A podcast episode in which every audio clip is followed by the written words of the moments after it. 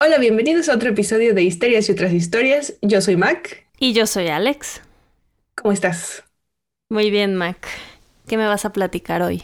Hoy te traigo un tema que se llama las chicas del radio, no del radio aparato, sino el radio elemento químico. En inglés son conocidas como las Radium Girls. Las chicas radioactivas. Exacto. ¿Qué, ¿Qué sabes tú de este tema? Sé que he escuchado tal vez un podcast al respecto. Ajá. Y que es un- una historia un poco triste.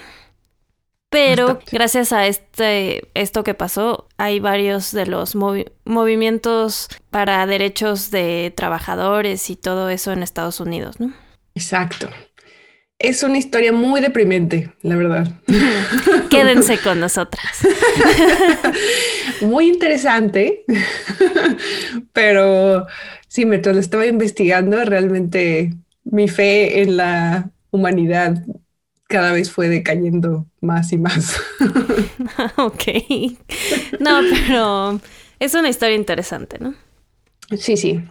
Yo te voy a platicar un poco primero el contexto, cuando, cuando sucedió esto, cuál fue el problema, ¿no? Y quiénes, quiénes fueron las personas involucradas en el caso y cuál fue el legado justo de, como mencionabas, no solo en derechos laborales, pero otras, otras cosillas por ahí. Ok, estoy lista. Muy bien, empecemos.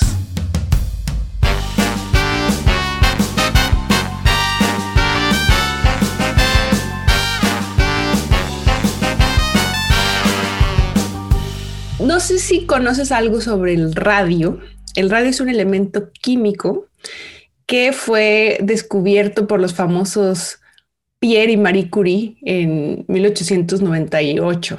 Entonces, digamos que proviene del uranio y ellos de ahí, digamos, despedazaron el uranio y había una partícula que quedaba ahí que fue el radio, que era mucho más potente que el uranio en sí. Este, este elemento tiene una vida promedio de 1600 años, o sea, un chingo. Sí. Y parte de su atractivo, digamos, es que brilla en la oscuridad. Dicen que Marie Curie lo guardaba así en un, en un frasquito y lo admiraba de noche al lado de su cama y demás, ¿no? Entonces, Se este, obsesionó con su lucecita. exacto. Y no solo ella, o sea, había toda una histeria por el radio. Rápido, ¿eh? Cubriste esa. Este, por ahí eh, te mandé una imagen. Es una imagen de todo lo que se desarrolló alrededor del radio. Lo descubrieron a finales de en 1898 y digamos que toda esta industria se desarrolló en los primeros años de, de los 1900, o sea, del siglo XX. Es decir, de 1900 hasta 1920 empezaron a salir una cantidad de productos Ah, pero de consumo. Sí. O sea, aquí estoy viendo un anuncio como de una pasta de dientes. El de la derecha no entiendo qué es. El primero es de una pasta de dientes para que tus dientes estén más blancos y una sonrisa radiante. Luego abajito hay uno de ¿Eso es como un té? chocolate. Ah, ya. O sea, chocolate con radio. Luego, al lado del chocolate es un agua que está infusionada con radio, que se recomendaba beber de siete, alrededor de siete vasos al día. No te pases. Y además dice, aquí está la salud. Exacto. Luego a la derecha, más grande, es Torradia, que es una crema para maquillante, o sea, cosmético, para que brilles y tu cutis sea terso. Híjole, esto Y- va a acabar mal. El último, el, el que no se entiende muy bien, es de una pintura que brilla en la oscuridad. La pintura le llamaron on dark, o sea, inobscura en Sí. español, creo. Y entonces esta pintura, digo, la usaban en la industria, ¿no? Para pintar elementos como relojes, pero también la vendían como para que la gente pudiera pintar y decorar sus cosas, ¿verdad? Este, El chiste es que tuvieras radio por todos lados. Sí, y por, o sea, esto se dio porque cuando descubrieron el radio, descubrió, creo que fue un dermatólogo que se dio cuenta que si lo, si exponían tumores al radio, los tumores empezaban a encogerse. Entonces fue, ok, esto es medicinal, esto ayuda. Y entonces decidieron que ayudaba para todo. Pues es que eso es lo que se hacía antes, ¿no? O sea, porque creo que absolutamente todos los descubrimientos hasta cierto momento se volvían cura todo. El mercurio, la cocaína, todo pasó como a ser una solución curativa para todos los males. Sí, y aunque, aunque creo que aquí la verdad se pasaron un poco, porque, haz cuenta, mientras estaban investigando los curí, les, les salían quemaduras en las manos. Digo, sí, pasaron varios años, ¿no? Y sí se enfermaron ambos. Entonces, como que sí sabían de ciertos riesgos, pero también no estaba claro qué cantidades eran dañinas, qué cantidades no.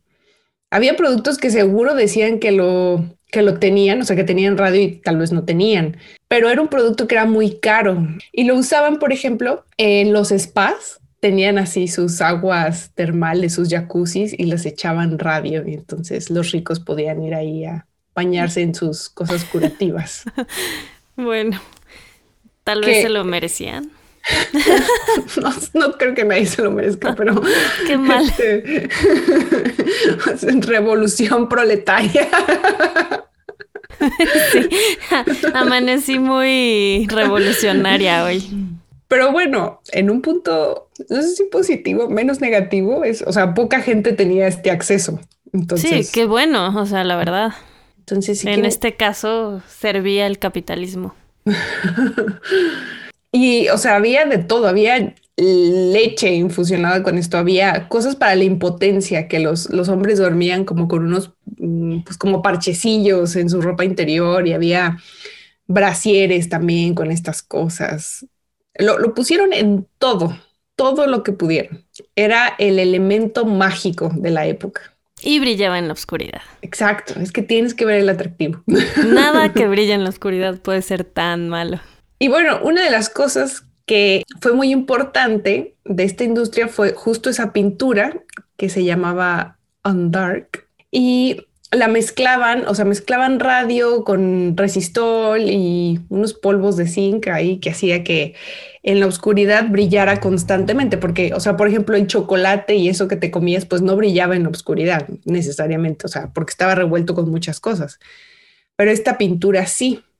Y lo usaban para pintar las carátulas de los relojes o equipos de navegación, o sea, aviones o cosas que requirieran ver en la oscuridad. Sí, para que las, o sea, los números y las manecillas pues se vieran en todo momento, ¿no? Sí, y lo necesitaron mucho en la Primera Guerra Mundial, porque, o sea, era suficientemente brillante para que lo vieran los que lo necesitaban, pero no para alertar al enemigo, ¿no? No era una luz es otra.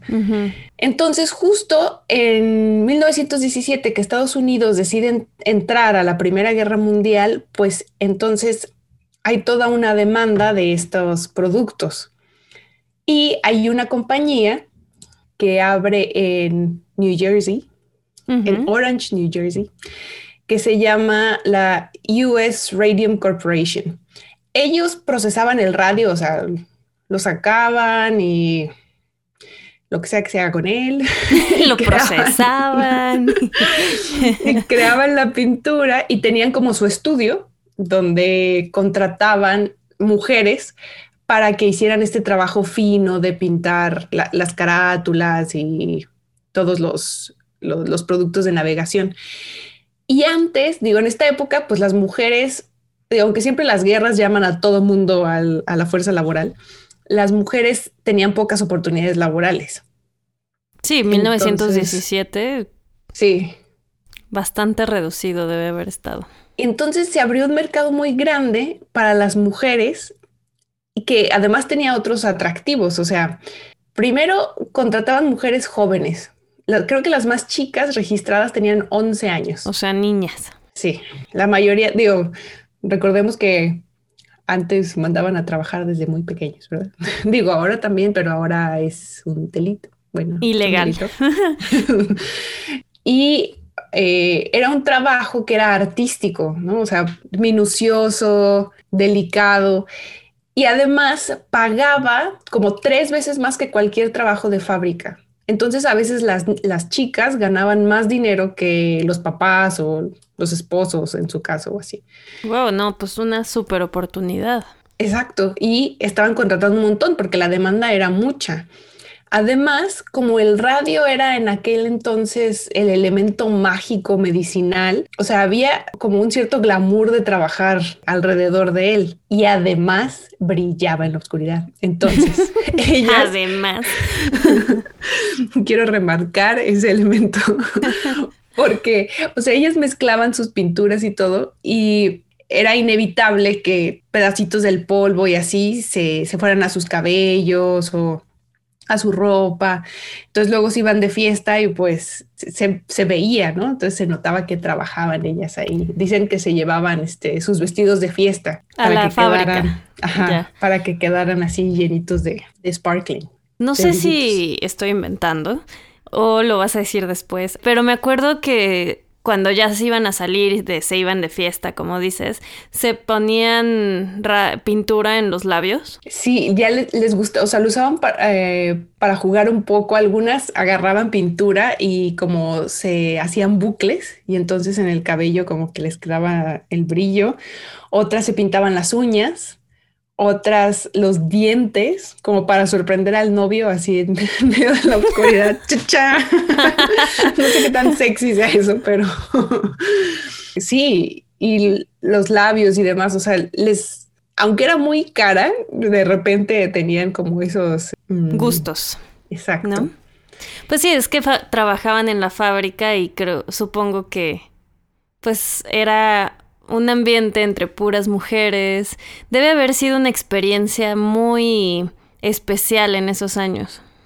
Además, justo como había mucha demanda, haz de cuenta, iba a trabajar ahí una y le decía a la hermana, oye, vente, porque está súper bien esto. Entonces iba la hermana y luego la prima y la vecina. Entonces era como mucha chorcha, todas se conocían, mucha familia ahí involucrada. Eh, luego eso se vuelve un poco trágico, pero... Hasta aquí llegó la alegría. Exacto. Entonces, eh, un día una chica llamada Amelia Maya fue al dentista porque le dolía un diente, entonces fue y se lo sacaron porque pues era, le estaba molestando mucho y luego le empezó a molestar otro y le empezó a molestar otro y le fueron sacando los dientes. El esto ya es una pesadilla recurrente mía. Híjole, vas a tener pesadillas hoy. no, con dientes no. Mira que dejé muchos detalles escabrosos fuera porque no vi necesidad de sufrir tanto. Ok. Eh, el problema era que las heridas, o sea, ya ves, te queda un huequito, que normalmente la boca pues sana muy rápido, ¿no? Te muerdes y luego, luego sana. Aquí a ella le quitaban el diente y no le sanaba la herida. Le quitaban el otro y no le sanaba. Y así tenía todas como las heridas abiertas. Y, le empezaron a salir también así como, como llagas en la piel. Entonces, y digamos que cuando realmente se dieron cuenta de que algo estaba mal fue que mientras le estaba revisando el dentista, se cayó un pedazo de mandíbula. Ah. o sea, sin nada, sin operación, sin instrumentos, solo SAS. Ay, ay, ay. Entonces, la descripción, o sea, esto, digo, hay varias fuentes, ¿no? Hay un libro que se volvió muy popular que se llama justo Radium Girls de Kate Moore. Es, un poco, ¿cómo se dice cuando te estrujan sin tanta necesidad? Mm. Emocionalmente. Como demasiado morbo o... Ah, ya sé considero que es emocionalmente abusivo. O sea, porque tú entiendes, entiendes que esta mujer está sufriendo, pero el libro se detiene de una forma en ese sufrimiento. Dar demasiados detalles para echarle limón a la herida emocional. Sí, Sí, y entiendo, entiendo que, que quiere la autora que, que sepas realmente cuál fue el sufrimiento de esta chica, pero Dios, qué cosa tan tremenda. Entonces, te comparto así, pero duró más de un año sufriendo. sufrimiento. O sea, sufriendo con este tipo de cosas. Um, sí, muy tétrico.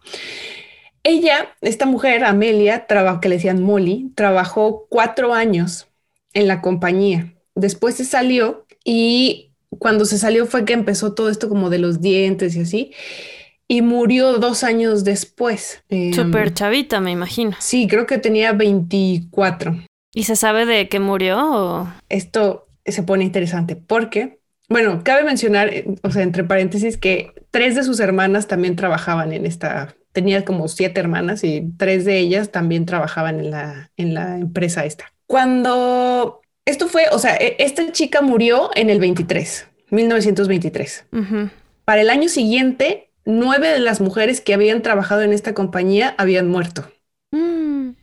Y para 1928, o sea, 13 mujeres más habían muerto, en total 22 mujeres. Wow. Entonces, como que decías, ah, ¿e-, ¿es esto coincidencia? ¿No? O sea, ¿qué decían los certificados de defunción? El problema era que pues una iba a un doctor, otra iba a otro y no existía un, elemento común tan evidente, al menos en ese momento que se dieran cuenta los médicos, que pudiera ligar todos los casos. Por ejemplo, a unas les dolía la cadera, a otras sí, muchas tenían problemas dentales, a otras les dolía la espalda, a otras se torcían el tobillo y se les rompía. Muy ah. fácil. Entonces, como que atar los cabos era un poco complicado. No, y era 1920, o sea. Exacto. Otras empezaron a tener problemas como de eh, esterilidad o úlceras, le salían como granitos y pensaban que era acné y era pues esto qué, pero luego se ponía negro. Entonces, como que no, sabían exactamente qué es lo que, lo que estaba pasando. Y el certificado de esta chica que preguntas, ¿sabes de qué, sabemos de qué murió? El certificado de función decía sífilis. Aparentemente mm. hay alguna cosa ahí degenerativa en la sífilis también. Sí, pues era como muy... La gente con sífilis como que perdía un cacho de nariz y tenía... Se les como echaba a perder.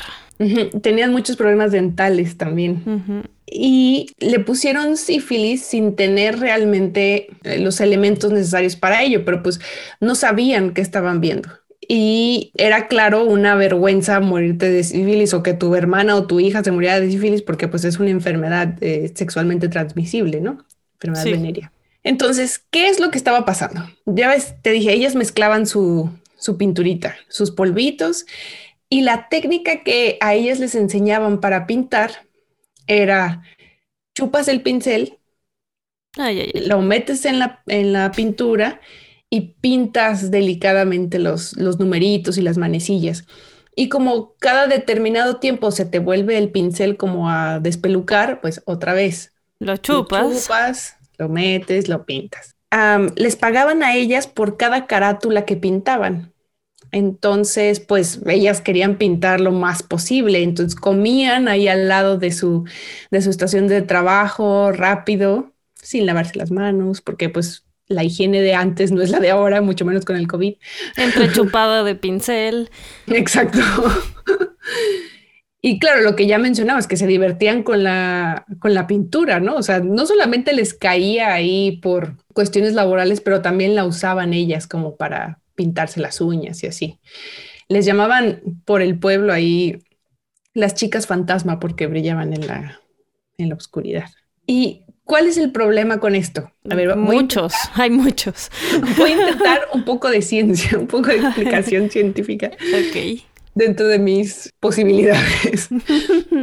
el radio y el calcio se parecen. Tienen elementos que se, o sea, características que hacen que tu cuerpo lo confunda. Te creo. Entonces, gracias. es tan importante. Y entonces, ¿para qué sirve el calcio? ¿Qué nos han dicho? Pues para tener huesos fuertes. Exacto. ¿Y qué pasa? ¿Qué hacen tus huesos? ¿Qué pasa dentro de tus huesos? Pues tienes la médula ósea. ¿Y ¿qué hace esa médula ósea? Pues produce glóbulos rojos, blancos y cosas muy buenas para tu sistema inmune. Importantes para vivir. Exacto. Pero, ¿qué hace el radio? El radio, digamos que es, un elemento que no deja de, moverse, de, estar vivo todo el tiempo, ¿no? Por eso es radioactivo o todas estas, este... Sí, um, genera energía, ¿no? Exacto, todo el tiempo se está moviendo y por eso, digamos, bueno, no, no me voy a meter en asuntos de energía nuclear. Ok, hasta ahí nos quedamos.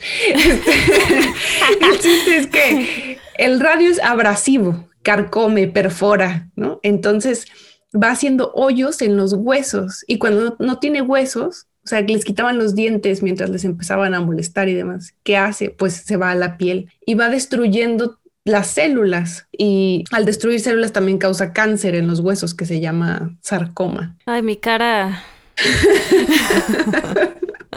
en este momento es de sufrimiento total. Entonces imagínate que tu cuerpo dice, oh, delicioso calcio, ven a mí. Y es, oh, delicioso radio, ven y cómeme. O sea, muy mal. muy mal. Entonces, aunque los doctores no pudieron conectar qué es lo que estaba pasando, pues las chicas sí, porque se conocían, ¿no? Entonces, claro, tuvieron que pasar suficientes casos como para que ellas pudieran decir algo raro está pasando. O sea, porque ya fue mi prima, también la hermana de fulanita y así como que hay algo que no está bien. Entonces ahí les cayó el 20. Digamos que también le empezó a caer el 20 a uno de los doctores que vio dos casos. Había algo que antes se llamaba no, me acuerdo cómo le decían, pero era una, era una, condición que sucedía por envenenamiento de fósforo para en fábricas que hacían cerillos, por ejemplo, era común, donde sí como que la, la mandíbula se les hacía aguadita. Entonces, fue a preguntar a la compañía como, oigan, ¿ustedes usan fósforo aquí? O sea, porque tengo dos casos, ¿no? Dos chicas que están así, así. No, aquí no usamos fósforo. Entonces fue, ah, bueno, pues entonces quién sabe qué está pasando. Pero sí había como sospechas. Lo estaban ya conectando con la fábrica. Sí, porque ya después las chicas que se dieron cuenta que ya eran varias y todas, ¿qué tenían en común? Haber trabajado ahí. En 1925, una de ellas decide que va a demandar. Grace Fryer se llamaba. Y acude a sus compañeros y dice, oigan, ¿quién más quiere, quiere unirse a la demanda? Entonces eran cinco mujeres que decidieron demandar a la compañía, pero tuvieron retos enormes. Primero, que el doctor los tomara en serio recordemos que antes el radio era la medicina milagro. Sí, sí, sí. ¿Cómo vas a llegar a decir que te está matando? O sea, si cura cáncer. Además les decían, no hombre, lo más que te va a hacer, o sea, además esto de que chupes el pincel va a traer color a tus mejillas. O sea, te va a hacer más sano. luego que un abogado te tome en serio, ¿no? O sea, no cualquier abogado quería ir en contra de esta supercorporación, de este elemento milagro, que además era una compañía patriota, o sea, estaba haciendo elementos para la guerra. Los soldados. Y bueno, también eran mujeres, ¿no? Exacto. Conseguir dinero era difícil porque muchas de ellas ya no estaban en condiciones de trabajar. Caminaban lento, se, se deterioraban rapidísimo. Lo otro o sea, otro de los retos era conseguir pruebas. ¿no? Una cosa es que digas, ok, somos estas cinco mujeres que tenemos esto en común y nos está pasando este deterioro en nuestro cuerpo, pero ¿cómo compruebas que es culpa de la compañía y que además que este elemento milagro, producto milagro, mm, es falso ¿no? en los 20?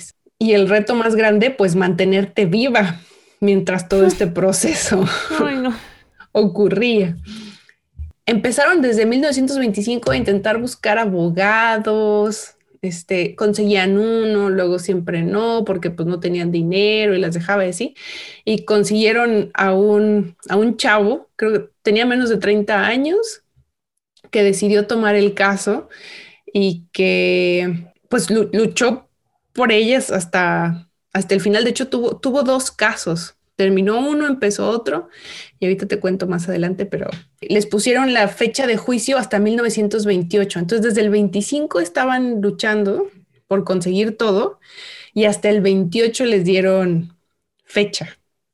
Ah, ¿Y llegaron todas vivas? Sí, o sea, todas esas cinco sí, pero por ejemplo, ya para el momento del juicio, ya no podían levantar la mano para jurar sobre la Biblia, que hacen eso. O sea, una pregunta que no sé si te voy a meter en problemas, pero el radio, aunque ya no tengas contacto con él, sigue deteriorándote. Sí, haz de cuenta, el radio empieza, todo depende de qué tanto contacto tuviste con él, ¿no? Pero mm, estas chicas... Digamos em mucho. estas chicas empezaron a exhibir síntomas cinco años después de empezar a tener contacto mm, con él. Nunca dejó, o sea, desde que empezó, nunca dejó de carcomerlas mm. hasta que las mató y acabó con, con, su cuerpo. O sea, justo una de las cosas interesantes del, del caso, me voy a adelantar un poquito, es que eh, la compañía alegaba que había una limitante de dos años para alegar como daños por enfermedad laboral. No, sé exactamente los términos legales, ¿no? Pero para acusar a la compañía de que había sido responsable. Entonces, obviamente esos dos años pues ya habían pasado por mucho. Y lo que el abogado dice es no, porque el radio sigue envenenándolas. O sea, lo que hace es irte pudriendo. Como te sigue envenenando, no puedes contar, o sea, esos dos años siguen contando desde el último momento en que te daña, ¿no? Entonces, si nunca deja la sigue dañando, sigue contando esos dos años y así. Entonces, muy, listo, el abogado. Sí, sí.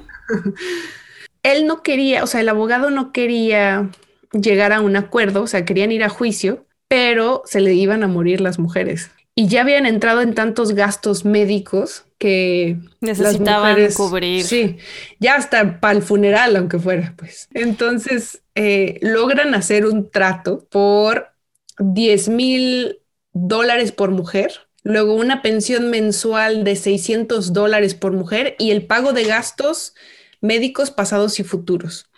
Ahora, de acuerdo más o menos a lo que vi en las cifras en internet, no sé cómo hacen sus cálculos, pero esos 10 mil dólares equivaldrían en, en, esta época como a 150 mil dólares. Ok, pues digo, no es suficiente para cubrir el tema de que te estás muriendo. Exacto. Pero me imagino que debe haber sido bastante para la época. Pues ellas en un principio querían 250 mil dólares. O sea, dice, digamos que quedó en 10 mil dólares. ¿Cada una? Sí. Ah, no, pues sí estuvo corto. Lo que pasa es que, y los gastos, recordemos, estas eran eh, mujeres de clase trabajadora. El, el, esposo era plomero, el papá, y estamos hablando también de una época donde después de la Primera Guerra Mundial también viene una gran depresión. Y vemos ya las secuelas, o sea, empieza a haber estragos. Y, o sea, el drama del sufrimiento de estas mujeres, no sé si 10 mil dólares lo, o sea, llegaban con con placas, como no, sabían bien cómo detener el deterioro de los huesos.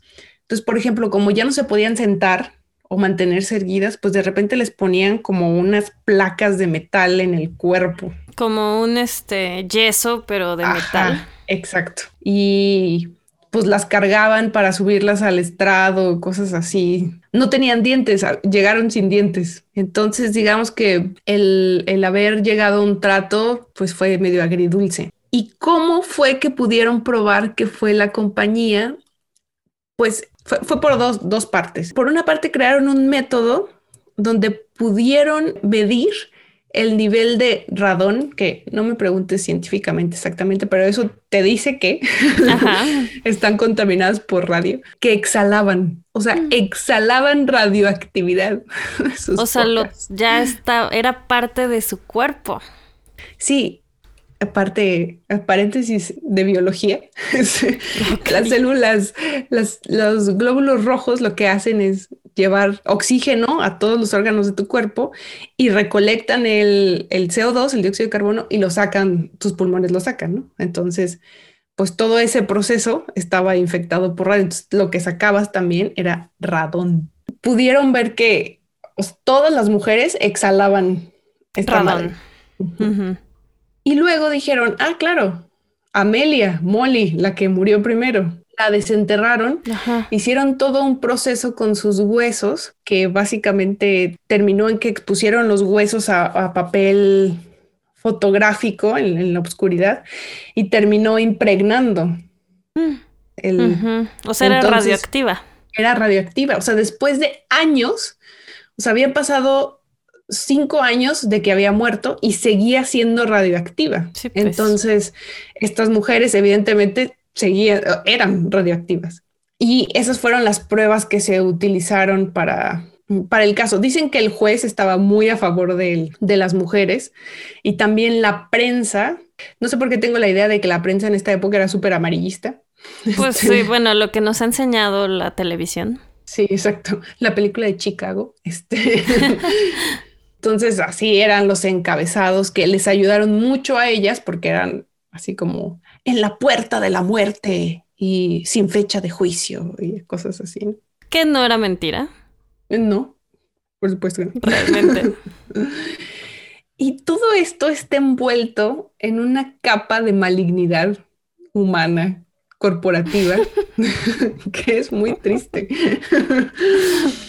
es decir, sabían que era peligroso, o sea, sí sabían. Los de la fábrica y Sí, o sea, es decir, ellos procesaban el radio, ¿no? Y los científicos y trabajadores que procesaban el radio usaban delantales de plomo, pinzas de no sé qué cosa, o sea, tenían toda una indumentaria de protección ahí, al lado de las mujeres que pintaban ah, los relojes. Y claro, decían, lo que pasa es que es una cantidad mínima, lo que usan las mujeres es nada. Entonces, esto solo tiene efectos benéficos. Por eso existen todos estos productos que se sacan con una cantidad mínima de radio. Ahora, esto estaba basado en estudios, pero ¿quién hizo esos estudios? Ellos. empresa. claro, así funciona. Ah. Todavía. Y las mujeres preguntaron, preguntaron si es, si es seguro esto eh, de, de, chupar el pincel, les dijeron que sí, que hasta benéfico. Sí, sí. Y un tiempo sí intentaron poner como unos unas vasijitas de agua para que no usaran los, los labios, pero se desperdiciaba mucho, mucho radio. no, no, Eso no se puede, es que la utilidad hay que mantenerla. Exacto. Y luego, ya que empezó como todos estos casos y que empezaron a señalar a la compañía y que ya empezó a haber como investigaciones de afuera, sí contrató la compañía a un científico de Harvard como para que hiciera ahí un estudio en la empresa. Y el reporte sí decía, por ahí hay, un extracto que dice, encontramos radio, partículas brillantes, no solo en todos los lugares de, o sea, en los banquitos, las mesas, todo, sino en las mujeres, la espalda, las piernas, su ropa interior, están, brillan todas en la oscuridad. Y aunque eran contratados por la empresa, sí dijeron, o sea, no tenían la certeza porque en aquella época, o sea, era muy reciente, ¿no? Es tanto el descubrimiento como la enfermedad y demás, pero sí decía el reporte como si hay algo relacionado aquí. Algo dañino. Ajá. Y no quiso sacar la empresa el reporte al público, se lo quedó. Y cuando tuvo que sacar un extracto del reporte, sacó diciendo que no había ningún problema. ¿Cómo? Un cacho que no decía nada. No, pues falseó el reporte. Ah. Y cuando el, el, que hizo el reporte, creo que fue él y su esposo, o sea, eran, eran dos, era una pareja. Cuando se dieron cuenta, fue así, pues lo publico. O sea, lo publico yo, el reporte real. Pero ya habían, el, el científico que lo... Ah, el de Harvard. Ajá. Y lo sacó a la luz, aunque lo amenazaron de demandarlo, pero ya habían pasado varios años. Pudieron haber tomado medidas desde antes, pero pues... O sea, siguió afectando a más personas durante todo este tiempo. Otra cosa maligna fue que, o sea, aseguraron los, los, de la compañía que las mujeres ya estaban enfermas desde antes.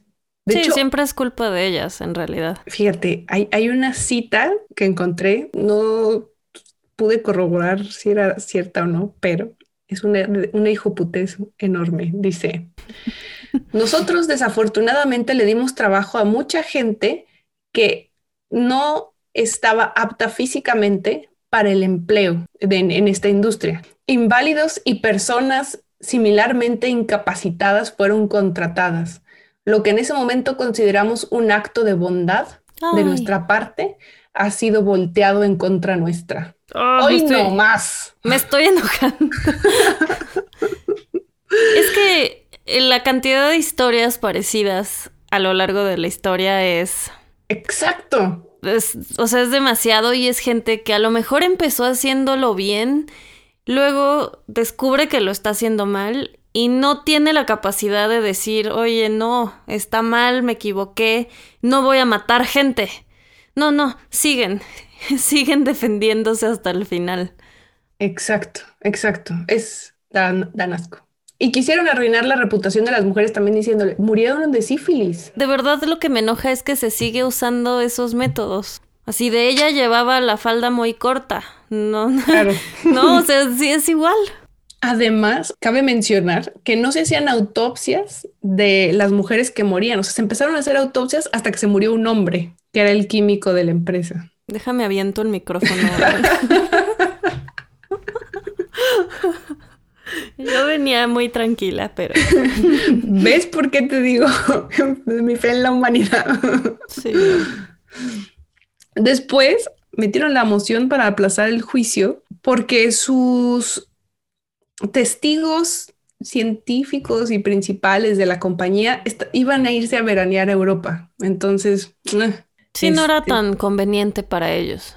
Exacto. Pero claro, lo que se sospecha es lo que querían era que se murieran, porque si se morían, pues no tenían eh, demanda. Sí. de mal en peor, de mal en peor. Y también, o sea, después, ya que habían llegado a este acuerdo de te vamos a dar tanto dinero, tanto mensual y todos los, los gastos médicos en los que incurras, intentaban zafarse cada vez, o sea, tenían una cláusula donde, ok, pero cada mes o cada no sé cuánto, vas a tener una evaluación médica por un doctor de tu lado, del lado de la empresa y uno que acordemos los, las dos partes, porque en el momento en el que dejes de estar enferma, te dejamos de pagar. Entonces todo el tiempo estaban intentando decir, no, no, ya no está enferma. O sea, sí, no. o sea todavía intentaban escaparse de lo que ya. Exacto. Y de todas formas, o sea, esto es cruel, pero no iban a durar mucho, o sea, no es como que les tenían que pagar durante 50 años. Sí, pero pues ahí es proteger a la empresa. Sí. Pase lo que pase. Pero bueno, daban asco. Y esa fue la compañía principal, que era la US Radium Corporation, pero no era la única. Otro caso, digamos que, que fue muy sonado, fue el de la Radium Dial Corporation. Y esta estaba en Ottawa, Illinois, y solo se dedicaba a pintar, o sea, no procesaba radio, nada más se dedicaba a pintar las, las carátulas de los relojes. Y esta la instalaron en 1922. Entonces, digamos que ya, ya había casos en Nueva Jersey de esto, pero pues no había Twitter. Deja tú. Entonces, pues no sabían de lo que estaba pasando al menos no las chicas, pues, este, no sabían de lo que estaba pasando. Y digamos, estos empezaron en, en el 22 y como en el 26 ya estaban teniendo síntomas las, las mujeres y no tenían idea de los otros casos, pero la compañía sí sabía. sí, pues sí. Porque además quien les proveía de la pintura del radio y así, pues era la otra empresa. ¿Qué crees? Estamos teniendo un pequeño problema logístico. Tú no te preocupes. No, hombre, ¿sabes qué decidieron hacer? O sea, ellos le hacían pruebas a sus empleadas. Entonces, de repente les llamaban a las mujeres, les decían, no, es que nos preocupa su salud y todo. Entonces, les hacían un check-up y así las dividían y dice una de las que una de las chicas que fue la que después demandó es como que no entendía por qué a ella la separaban así de las demás. Y entonces cuando preguntaban por los resultados, les decían, no, no, esos no se los podemos dar. O sea, ¿tú crees? Causaría aquí revuelo. Y solo les decían, están bien, están sanas, no tienen nada. Sí, pero, ah, o sea, ellos todavía se informaron más. Ajá, y sabían que las mujeres ya estaban enfermas y no les decían nada. Les decían que estaban, no, hombre, tú estás más sana que yo. Luego también contrataron un doctor también para que fuera a decir, a evaluarles y decirles, no, hombre, tú estás súper bien. Que ni siquiera era doctor médico, o sea, no me acuerdo cuál era su título, pero no era un médico. Así de, no te preocupes, esto va a seguir empeorando. Entonces, cuando las chicas se enteraron de los casos de Nueva Jersey, o sea, eventualmente, les dijeron, no, no, no, aquí el asunto es diferente porque allá usan esta cosa en la pintura y aquí no, ¿no? O lo que ellos, ellas tienen es un asunto viral, no, o sea, es, algo muy distinto, ustedes aquí están a salvo, no pasa nada. Entonces, cuando las mujeres quisieron demandar por el pago de sus gastos médicos, la compañía ya había cerrado y se había ido a Nueva York y dejó, o sea, había que rastrear como activos que tuviera la empresa y así para poderla demandar. O sea, se volvió un asunto complicado. Sí, no, imposible.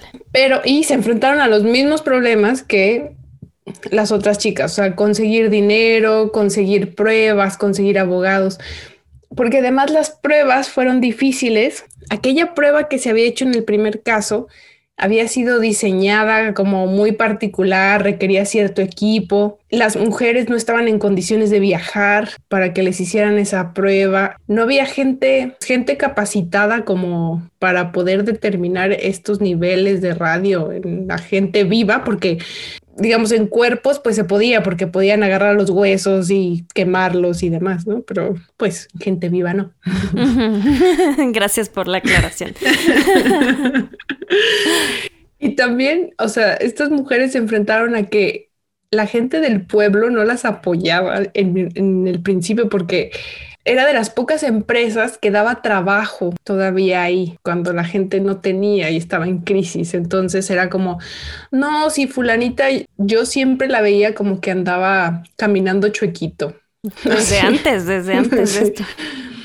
O sea, caminando chuequito. ¿Sabes que había casos en los que perdían hasta 10 centímetros?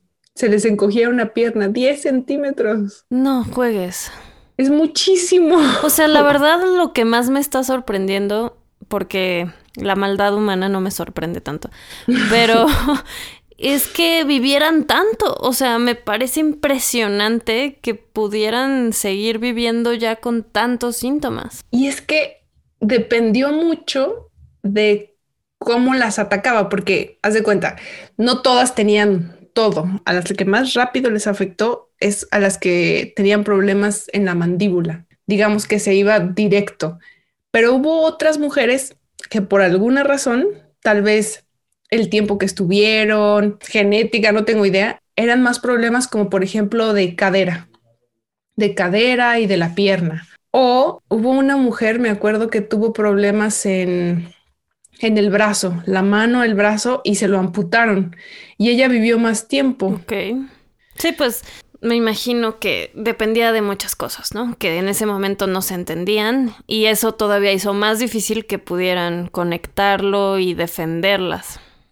Sí, y de hecho, por ejemplo, para este caso, escogieron a la demandante principal, digamos, que era la mujer que estaba más enferma y era pues ella se va a morir primero, entonces primero ella. Y fue un poco la que también estuvo, ella y su marido, que su marido estaba indignado con todo lo que estaba pasando, tenían dos hijos o tres hijos, ya no me acuerdo, y habían gastado un montón de dinero. Em, estaban buscando justicia y aquí el caso era si fallan a favor de esta mujer, los otros casos, mientras tengan como una misma base de evidencia, van a tener el mismo veredicto. Y esta mujer, o sea, tuvo que testificar ya desde su cama, ya, ya no se podía mover ni nada. Entonces, también la prensa amaba esto, ¿no? Entonces, las fotos que había de ella en su cama, moribunda, con sus hijos alrededor y así. no, sí me está doliendo el corazón. y justo a esta mujer hubo alguien que le dijo, o sea, cuando ella estaba eh, pintando, llegó el, tipo que en ese momento era el director de la compañía, y ella estaba pintando y se llevó el, pincel a los labios y le dijo, no hagas eso, te vas a enfermar. ¿En serio? y ella lo dijo, o sea, en el juicio dijo, este hombre me dijo esto. Y cuando lo llamaron al estrado, dijo que no, dijo que no era cierto. Y a esta mujer que le habían asegurado que estaba bien de salud, que ya iba lento por la, por la compañía, de hecho la habían, la habían cambiado de, de labor, ya no pintaba, sino que como que recogía los restos del material y así. La corrieron, le dijeron que era mal visto que anduviera cojeando por la empresa, porque como que tanto a los clientes como a las otras chicas, como que les daba medio miedo, que no sabían. Claro, aquí ya era público lo que estaba pasando en otros, eh, en, otros casos, ¿no? Y, y la corrieron, no sé, sabiendo que estaba enferma por ellos. Ay, es que si no nos reímos, lloramos. Pero bueno, ganaron, ganaron el juicio. Ok. Este, ganaron y la compañía apeló y apeló y apeló hasta que llegaron a la Suprema Corte y la Suprema Corte les dijo, ni siquiera voy a leer tu apelación. O sea, el fallo es a favor de las, de las chicas. En total, digamos que ganaron ocho veces el caso. En todas las apelaciones. Exacto. Y lo que querían pues era no pagar, porque si ya estaba justo, eh, con tanta apelación, la familia no recibió el dinero y la mujer murió. Entonces, si estaba muerta, pues no, ya no le tenían que dar dinero. Pero como rechazaron la última apelación, entonces sí tuvieron que pagar y le, tuvieron que pagar a todas. Y a la familia, ¿no? ¿Quién sabe? Sí, sí, sí. O sea, de hecho, metieron en la demanda a los esposos, a los hijos. O sea, porque era mi mujer eh, recordemos que son los 20, o sea, mi mujer, 20 ya no puede hacer de comer, ya, ya no, puede. hacer de comer, ya no puede cuidar a los niños, ya no puede, o sea, entonces tenemos que contratar niñera, tenemos que contratar quien cocine, o sea, como todas Todo esas cosas. entonces las tiene que pagar. Y sí tuvo que pagar, al menos. Y este, estos casos, te aquí fueron dos los, los que te cuento, pero dicen que en Estados Unidos había más de 4.000 mujeres trabajando en esto. Y no solo fue en Estados Unidos, hubo mujeres en el Reino Unido, sé que había una fábrica en Japón, o sea... Muchos lados. Y también en Europa, claro, había técnicas distintas, pero no, no, o sea, el simple contacto con esto, o sea, el simple respirarlo, ya causaba daños. Claro, si te lo comías, causaba muchos más. De hecho, hay un dato. Se supone que lo máximo que hoy se considera que, a lo que puedes estar expuesto es, o sea, se mide en microcuris por los curi. Por los curi. ah, eso está padre. Entonces es 0.1 curi, ¿no? A lo que puedes estar máximo expuesto. Estas mujeres ingirieron entre algunos cientos y algunos miles de... ¿De curis? De microcuris por de, radio. Cuando el máximo al que debe estar expuesto es 0.1. Sí. Que sería súper interesante saber, pues, si hubo consecuencias a nivel todos los que tomaron agua con esto, los que se pusieron cremas. Digo, porque seguro tenían más de 0.1 microcuris hubo casos, por ejemplo, eh, que fueron ayudando también a que, o sea, claro, durante, durante todo el tiempo del juicio empezaron a sacar también eh, investigaciones médicas. Y por ejemplo, hubo, había un, hombre muy famoso que tomaba siete botellitas de agua, siete vasos de agua radioactiva eh, diarias y murió. Ah, Entonces, cuando murió, también fue un escándalo así de, mm, tal vez aquí hay algo. Suena sospechoso. Y cuando procesan el radio, quedan dentro de los residuos como una especie de arena. Esta arena la donaron a escuelas y parques para areneros de niños. Ah. Entonces, no, no. Yo no sé si es cierto, pero en el libro sí saca así como que, y de repente Teddy dijo, me duele la pierna, mamá. Ah, no el libro sí está muy drama. algo similar, pues. Ay, no, Teddy.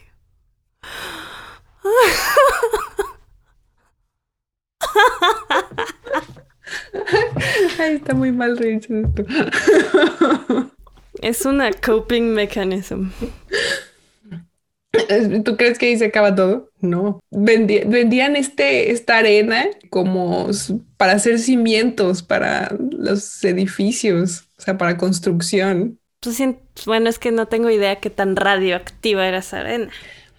Pues eh, tuvieron que, eh, ahorita te digo el nombre de la ciudad, pero tuvieron que eh, hacer limpiezas que continuaron hasta el 2015 porque seguía emitiendo radiación.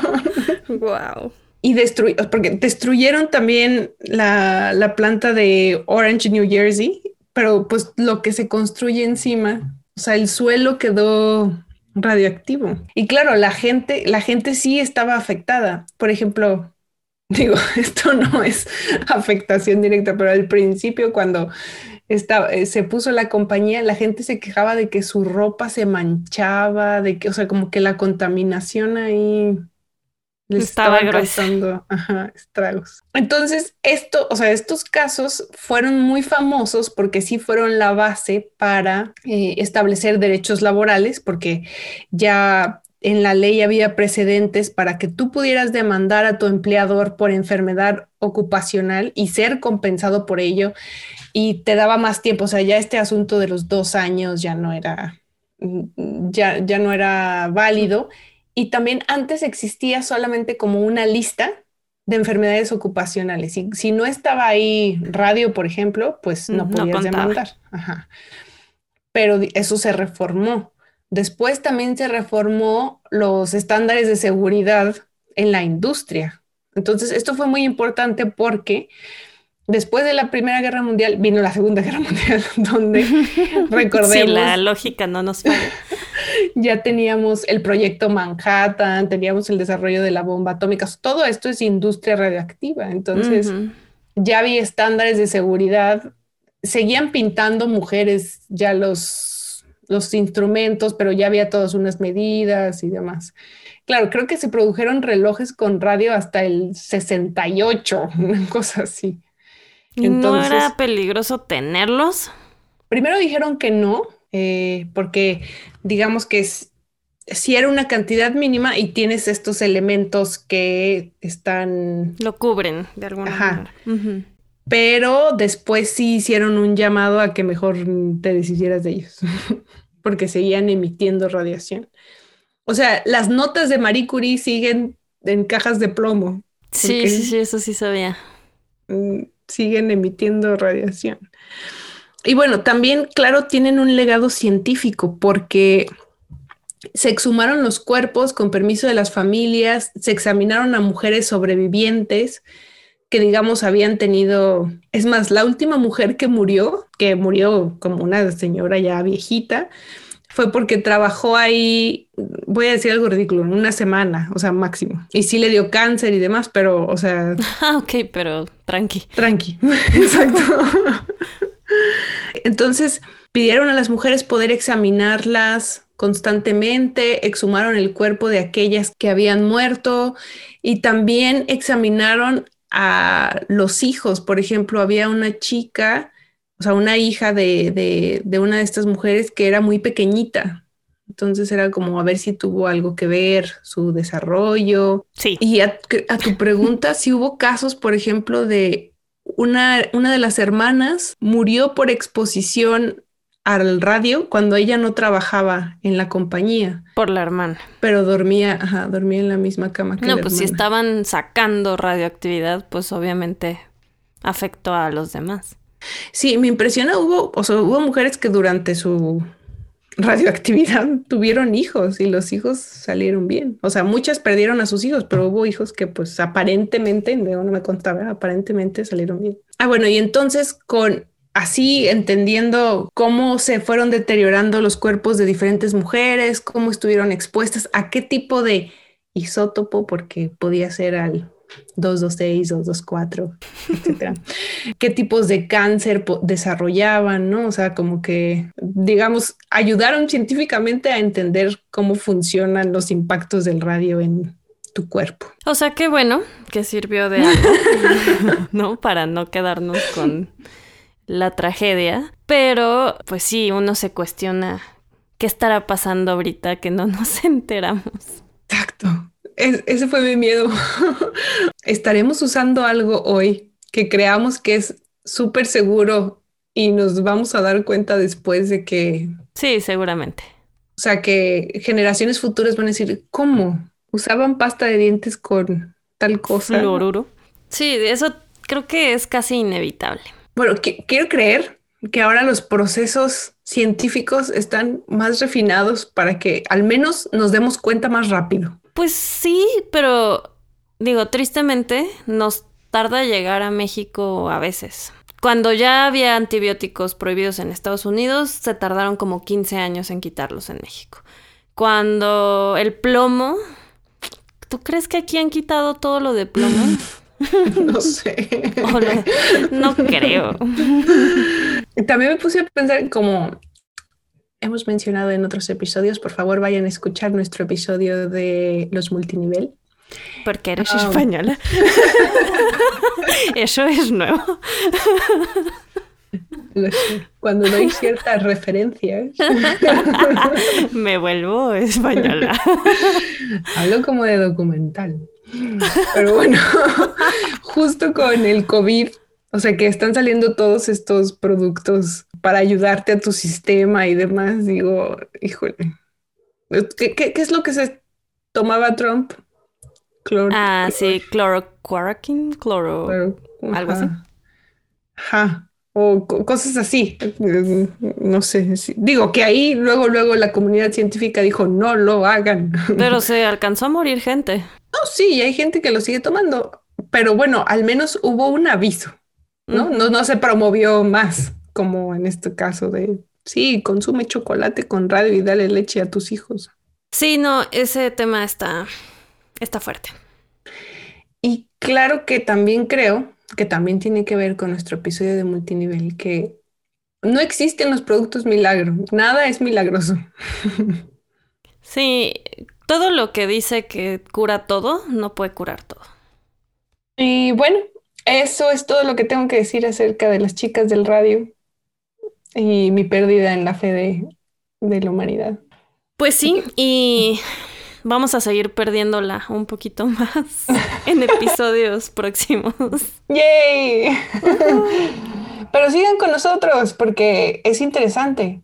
Digo, perdemos la fe en la humanidad, pero de una forma eh, divertida, informada, en compañía, en buena compañía. bueno, creo, digo, sí es una tragedia, pero creo que sí ayudó a sentar precedentes, no solamente en Estados Unidos, sino en, las diferentes industrias. Y claro, qué mal que tuvo que costar la vida de tantas mujeres y mucho sufrimiento, pero bueno, esto fue todo por hoy. Esperemos lo hayan encontrado interesante. Por favor, recuerden seguirnos en Spotify, en Apple Podcast o donde sea que escuchen los podcasts. Y por supuesto, escríbanos a histerias.bandy.com.mx o a través de Instagram por arroba histeriaspodcast. Bye. Histerias y otras historias es producido y conducido por nosotras, Alex y Mac, música y mezcla por Ernesto López, con producción ejecutiva de Mariana Solís y Jerónimo Quintero. Este es un podcast de Bandy Media.